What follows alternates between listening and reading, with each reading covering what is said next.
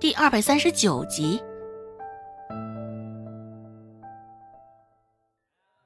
周芷的注意力现在是没法集中了，看向顾寒生，说道：“嗯，是又怎样？”顾寒生双手负在身后，嗯，我自是不能教你如何，还得救人积福呢，保佑我们的姻缘啊！此时，周芷，嗯，该死的。这话听着怎么那么耳熟呢？可不就是之前他才说过的吗？讲不过顾寒生，周芷索性也没有再赶他出去。琢磨着待会儿指不定有用得到他的地方。刀，周芷吩咐道：“用力将毒挤出来。”周芷又吩咐道：“准备清水。”周芷继续吩咐道：“果真，最后还真的用到了顾寒生，被周芷呼来喝去的。顾寒生倒也没有多说些什么，更没有阳奉阴违，只是偶尔间，还是会与他拌上几句嘴。”周有巧醒过来时，已经快到晌午了，睁开眼，看着眼前陌生的场景。周有巧内心一开始也是没有什么波澜，而后就开始忍不住的胡思乱想了。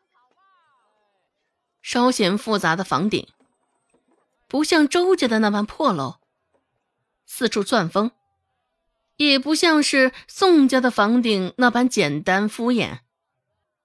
墙壁上还钉上了几层架子，放的全是书。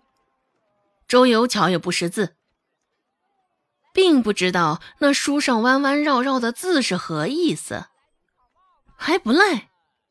周有巧心里想到：看样子他这次晕倒，是晕倒到饶有小钱的人家了，也不知道救了他的是男是女，一时不知道这一家之长长得模样俊俏与否。不过，看在这房子不错，还算有钱的份上，周有巧心里萌生了一个想法，绝对是要报这个恩，还是以以身相许的方式。想到这儿，周有巧的脸上也不自觉地露出少许少女的羞涩。只是下一秒，周有巧脸上的笑容就凝固了。完全笑不起来了。这坐在一旁看书的，不正是周芷吗？周有巧没有想到，睁开眼第一个看到的人会是他。一瞬间，刚刚脑子里幻想的美好生活，现在也都成了碎片。周芷闭上眼睛，转过脑袋，继续装睡。周有巧的小动作。全都被周芷一五一十全都看在眼里了。见他这般，周芷甚是鄙夷不屑的轻笑出声：“呵呵，既然醒了，那就起来吧，还想睡到什么时候？”周芷的视线还停留在眼前的医书上，轻描淡写的开口道：“周有巧心里也明白，大抵是被瞧出来，他这是在装睡了。”略有几分羞愤的拉下盖在身上的薄被，半坐起身，斜着眼看向周芷，眼神与态度丝毫都不像是看救命恩人的模样。周芷再次悠悠的开口道：“怎么上一刻还想着如何将自己献给救命恩人，现在看着是我，竟是想翻脸不认人了？”